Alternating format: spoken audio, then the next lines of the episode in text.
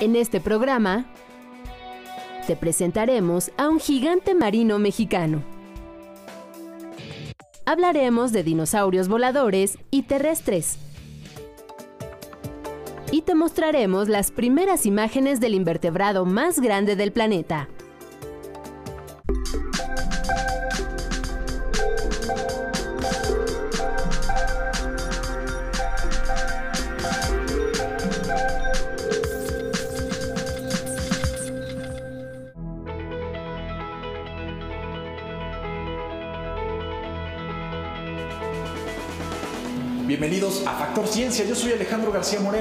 Esta ocasión me encuentro en Universum, Museo de las Ciencias de la UNAM.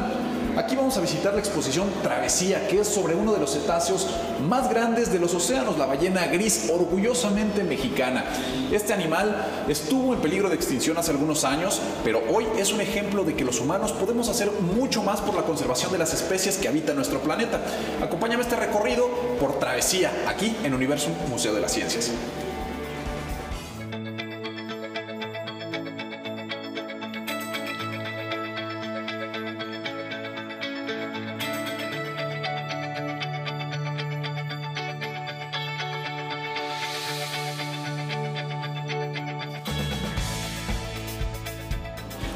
Que solamente nos visitan en invierno, la ballena gris es un mamífero orgullosamente mexicano. Nacen en las tibias aguas del Vizcaíno, en el sur de Baja California. Este lugar forma parte de la reserva de la biosfera del Vizcaíno, la más grande de nuestro país. Cuenta con 2.5 millones de hectáreas. Imagínate la cantidad de animales que pueden vivir en este lugar. Las ballenas les gusta mucho esta agua porque, bueno, pues sirve como un refugio para que convivan con sus ballenatos, además de que son sus favoritas para la reproducción. Además de las ballenas grises, en este lugar conviven muchos otros animales que lamentablemente se encuentran en peligro de extinción. Entre ellos está la tortuga laúd, la tortuga amarilla, careta careta, que también conocemos como caguama, y los delfines.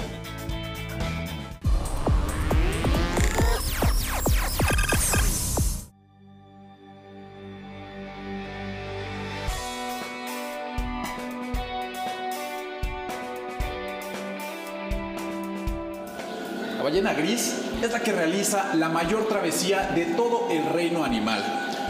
Este animal comienza con su viaje en las aguas frías del mar de Bering y del Océano Ártico para después pasar por Canadá, Estados Unidos, antes de llegar a nuestro país, a las costas de Baja California Sur. Afortunadamente, este viaje puede ser monitoreado vía satélite y estas ballenas ya no viajan solas.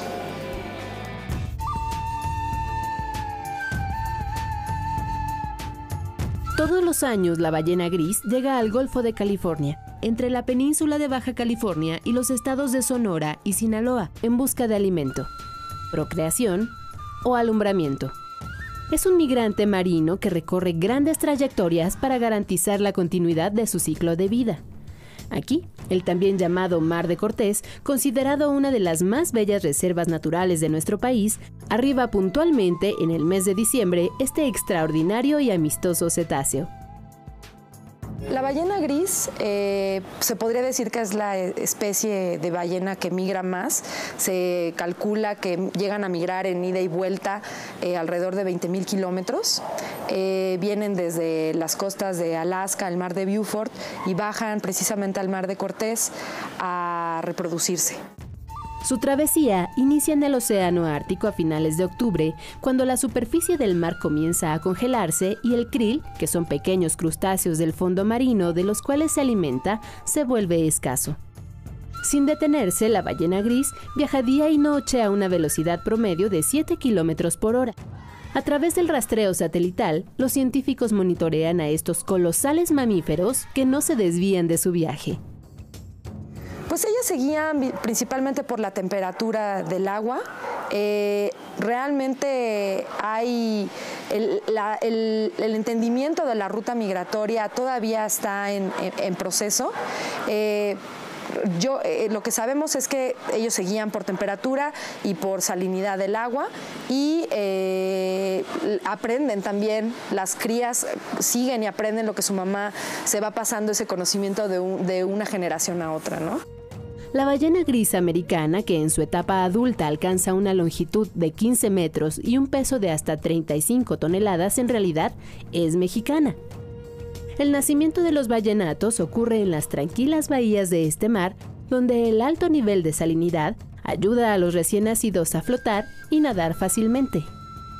Las ballenas migratorias tienen sincronizada su gestación a un año, son de 12 meses, para que de esa forma algunas ballenas cuando vienen a México eh, se, pueden, eh, se pueden embarazar y eh, al siguiente año justo, se sincroniza para el siguiente año que regresan, tengan a sus crías. Cifras del Fondo Mundial para la Naturaleza estiman una población actual de 22.000 ejemplares de ballena gris americana. Eh, la población de ballena gris que visita los mares mexicanos es una historia de éxito, de recuperación. Se sabe a partir de, estudios poblacionales que las ballenas se han recuperado de la casa ballenera del siglo XIX. Es una población que se encuentra en números sanos, eh, en números viables. Se hace un monitoreo todos los años que cuentan cuántas ballenas llegan, cuántas crías nacen y cuántas se van. Sin embargo, el deshielo en el Polo Norte, a causa del calentamiento global, es una amenaza grave para este carismático gigante. Por lo que hay mucho que hacer para que la ballena gris siga disfrutando los veranos en el Ártico.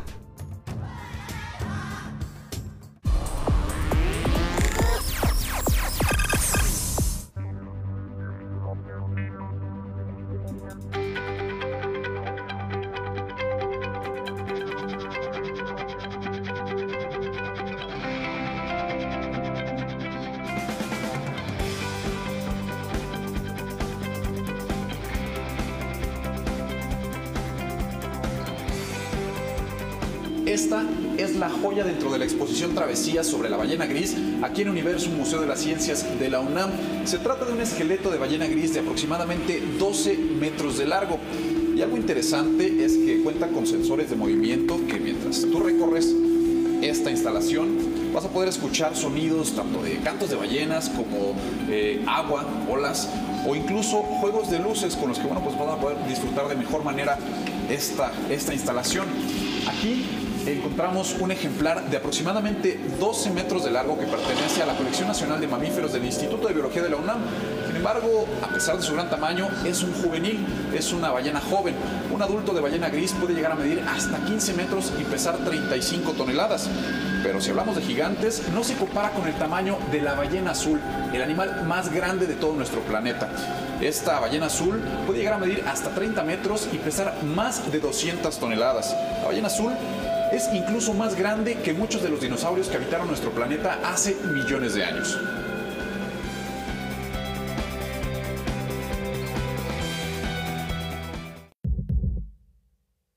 Desde el florecimiento de la vida, nuestro planeta ha guardado un lugar especial para los animales monumentales, cuyas formas y dimensiones han dependido del entorno y la evolución. Pensemos en la era paleozoica, hace más de 360 millones de años, cuando la vida se desarrollaba particularmente en el mar. Entonces existieron los euriptéridos, un tipo de escorpiones de más de 4 metros que ejercían el rol de grandes depredadores. De esa misma etapa eran los nautiloideos, y eh, las amonitas están enrolladas así como el nautilus actualmente. Estos nautiloideos de los que estoy hablando estarían desenrollados y formarían como unos grandes barquillos, pero unos grandes barquillos también más de 5 metros de largo y con unos picos muy parecidos a los picos como los tienen los, los pulpos. Al final de la era paleozoica, hace más de 290 millones de años, los reptiles evolucionaron y ganaron altura de forma impresionante. Para el Mesozoico, hace más de 200 millones de años, había ejemplares colosales como los saurópodos, los animales terrestres más grandes que han pisado este planeta, con más de 30 metros de longitud. Se les ha denominado también sismosaurios debido a las trepidaciones que provocaban al caminar y, temblaba ¿no? por el peso tan grande que podemos hablar entre 5 y 7 elefantes africanos juntos ¿no? en cuanto a peso y en cuanto a tamaño, pues más de un edificio de tres pisos de alto ¿no? para que pasara la cabeza el dinosaurio y nos saludara. Con el surgimiento de los grandes mamíferos terrestres, hace 70 millones de años devino el Paraceratherium, un verdadero titán, muy parecido al rinoceronte y al caballo. Pues el grupo de los rinocerontes que vivían este, en Asia y que su tamaño llegó a pasar los 5 metros y medio de altura al, al nivel de los hombros. El continente americano también ha sido el hogar de organismos impresionantes.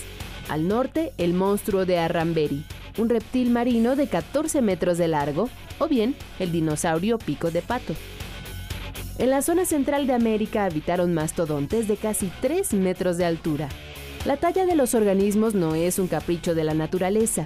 En realidad, tanto los animales prehistóricos como los actuales incrementan su tamaño debido a dos circunstancias la abundancia de alimento y para evitar ser presas de los depredadores.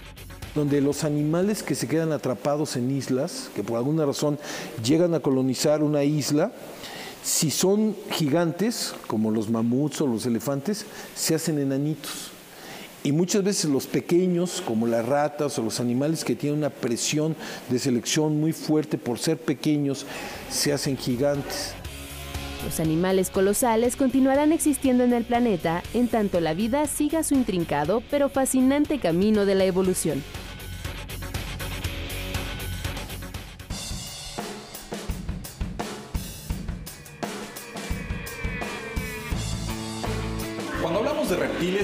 Pensamos en especies terrestres o acuáticas, pero en la era mesozoica, esto fue hace 230 millones de años, los reptiles también dominaron los cielos eran los pterosaurios o también los conocemos como pterodáctilos. Estos animales podían llegar a medir hasta 15 metros de un ala a la otra. ¿Te los imaginas volando?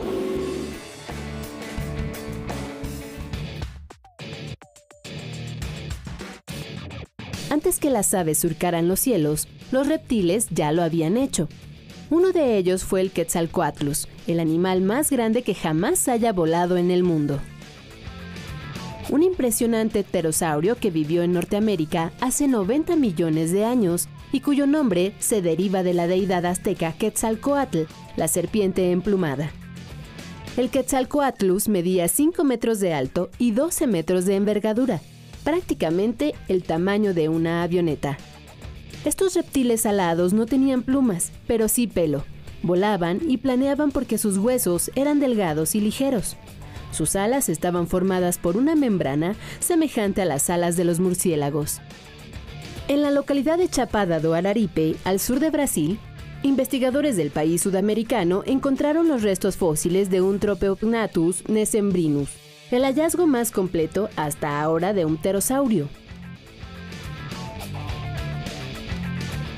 Luego de una reconstrucción, los paleontólogos pudieron precisar que el esqueleto pertenece a un macho de 8 metros de envergadura que vivió hace aproximadamente 110 millones de años. El proyecto de restauración fue posible gracias a la Fundación Río de Janeiro que financió las investigaciones. Ahora, el fósil de este reptil volador, que se distinguió por tener dentadura y una cresta en el pico, se exhibe en el Museo Nacional de la Universidad Federal de Río de Janeiro.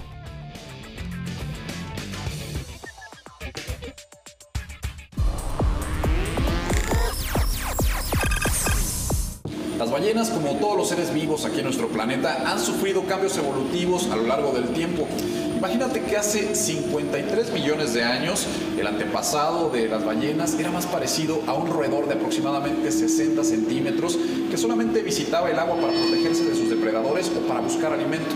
Con el paso del tiempo, estos mamíferos fueron dependiendo mucho más de los océanos. Posteriormente, aproximadamente hace 40 millones de años, las ballenas parecían más un cocodrilo. Es un bacilodonte como el que tenemos aquí abajo. Y es un ejemplar que a pesar de que tiene vestigios de las patas traseras, ya no las utilizaba porque toda su vida la desarrollaba en el océano. Ahora las ballenas tienen esta forma característica que es solamente una evidencia de cómo estos animales se han podido adaptar a las condiciones de los océanos y a las necesidades que tenían en el agua.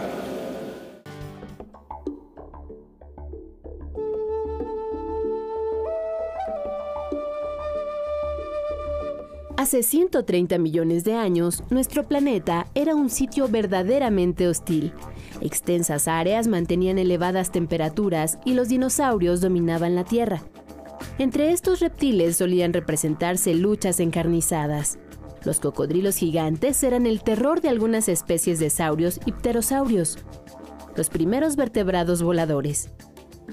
Los dinosaurios y los pterosaurios se extinguieron, pero descendientes de los arcosaurios o lagartos dominantes lograron sobrevivir incluso con una fisonomía muy parecida.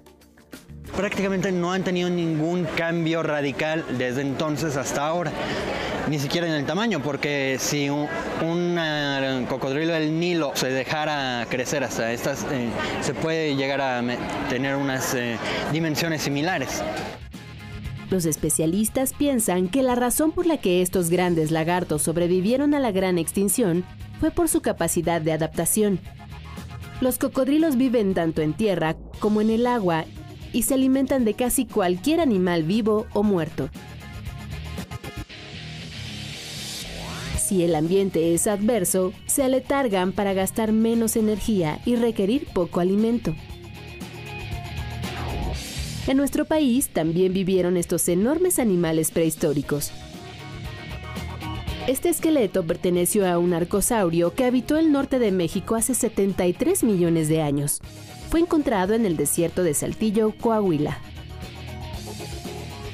Fue una vez eh, que hicimos una expedición a la parte norte de Coahuila, hace unos tres años, aproximadamente cuatro años. Descubrimos varios eh, huesos de dinosaurios, eh, algunos fragmentos de tortuga, y así estábamos sucesivamente hasta que encontré unos dientes bastante grandes de un cocodrilo, que era ese ejemplar. Estudios científicos del Museo del Desierto en Saltillo revelan que estos cocodrilos se alimentaban de dinosaurios. De hecho, en el mismo lugar donde encontramos este ejemplar, encontramos también vértebras de un dinosaurio pico de pato mordidas por un cocodrilo. En el trabajo de campo no se obtuvo el esqueleto completo de cocodrilo. Solo se encontraron algunos colmillos, vértebras, fragmentos de mandíbula y osteodermos, que son las placas que recubren a estos animales y que les da un aspecto acorazado. Sin embargo, los científicos hicieron una reconstrucción ósea completa. Siempre tenemos las mismas dimensiones, las mismas escalas y por eso eh, si vemos un esqueleto de un animal pequeño, un caimán moderno, podemos saber que si encontramos las vértebras que medían 9 metros. Entonces, basado en esa eh, y con eh, anatomía comparada, podemos reconstruir todo el esqueleto completo para poderlo exhibir como lo están viendo ahorita ustedes aquí. Los cocodrilos gigantes encontrados en el desierto de Coahuila son solo unos cuantos de los muchos fósiles hallados en nuestro territorio.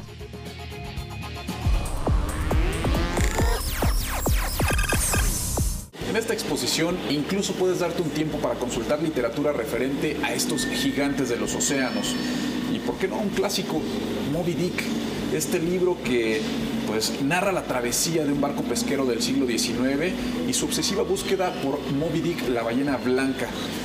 Otros de los animales de gran tamaño son los calamares gigantes, que bueno, por su aspecto pueden ser muy similares a calamares de menor tamaño. Y, por cierto, se han documentado ocho especies y entre sus características, bueno, es que son muy veloces y viven en el suelo marino, en las profundidades de los océanos. Y a pesar de que tienen muy mala fama por literatura y por películas, nunca se ha documentado un ataque de estos animales a las personas. El calamar gigante es el invertebrado más grande del planeta. Es un animal misterioso y esta es la primera vez que se filma en su hábitat natural.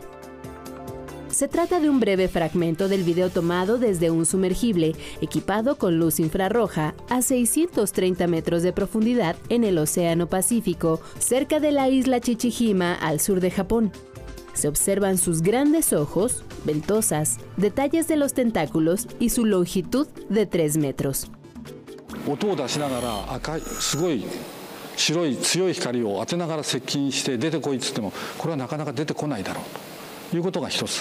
ですから今回は、まあ、人間の目でも見えないあの近赤外のあ光を使ってですね、まあ、我々も真っ暗闇の中で ダイオウイカの出てくるのを待ったわけ La grabación se realizó con la participación de científicos japoneses, personal de la televisora HNK y Discovery Channel. Se considera todo un logro debido a que este animal es muy escurridizo, por lo que es difícil captarlo vivo. Las únicas veces que los investigadores habían visto a este animal fue muerto flotando en alta mar. El calamar gigante llega a medir 20 metros de largo con todo y tentáculos. Habita en mares profundos y tiene una biología muy particular. Posee tres corazones y sangre azulada, pues mantiene una proteína llamada hemocianina. Su visión es 100 veces más potente que la del ser humano y su cerebro es muy desarrollado. 海岸に打ち上がったダイオウイカですとかそういう標本は随分見てきました。ただ本当に自分の目で深海で泳いでる姿それは本当に美しいこんないいこんな綺麗な生き物がいていいのかっていうぐらい素晴らしい生き物でした。Este cefalópodo carga con una mala fama debido a que se le asocia con el kraken, una criatura mitológica de origen finlandés y escandinavo, descrita como un gran pulpo de medidas descomunales que atacaba a los barcos y devoraba a la tripulación sin compasión alguna.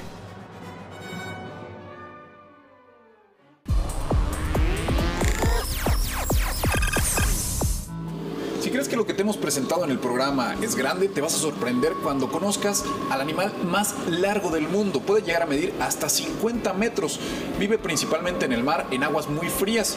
Un ejemplar de estos fue capturado en el Parque Nacional Marítimo Terrestre de las Islas Atlánticas de Galicia, esto es en aguas territoriales de España. Es un gusano, bueno, pues que cuyo nombre científico es Linnaeus longissimus. Nosotros lo conoceríamos como cordón de bota o aquí en México le diríamos el gusano agujeta. La interacción entre las ballenas y el ser humano tiene antecedentes de una historia muy cruel. Estos arpones son una evidencia de ello. En la actualidad se continúa con la explotación de estos mamíferos de los océanos, pero en el siglo XIX la explotación de ballenas llegó a generar una industria principalmente impulsada por británicos, japoneses y noruegos. En nuestro país afortunadamente las cosas están cambiando. Ya no se asesinan ballenas, por el contrario, se conservan y se protegen. Y no por ello dejan de ser un importante recurso de derrama económica. Lo que sucede ahora es que están siendo aprovechadas para hacer turismo ecológico y se obtiene dinero a través de los avistamientos de estos animales. Sin duda estos arpones son la evidencia de que aún tenemos mucho que hacer y mucho que aprender para poder convivir de mejor manera con las especies con las que compartimos este planeta.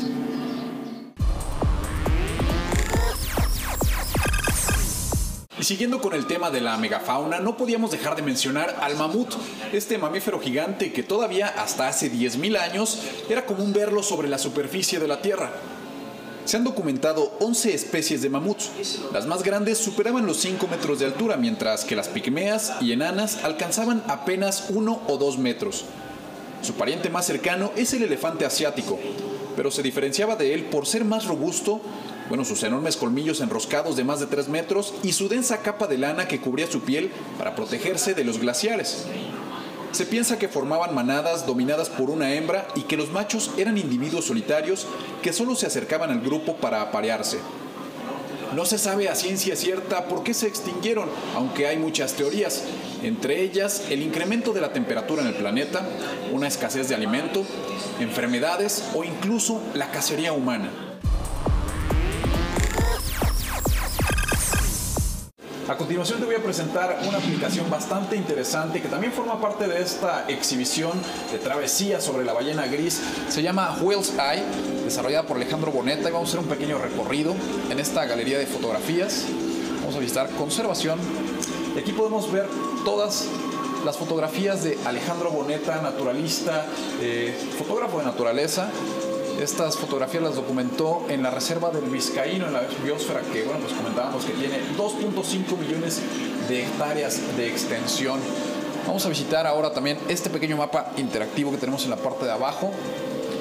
Cada uno de estos puntos nos va a demostrar los lugares donde Alejandro hizo las fotografías en la reserva del Vizcaíno. Podemos ver toda la variedad de plantas, de animales en este lugar que a pesar de ser un desierto, cuenta con una gran cantidad de vida. Te invito a que descargues esta aplicación Wells Eye a través de iTunes. Está disponible solamente para iPad. No te la puedes perder.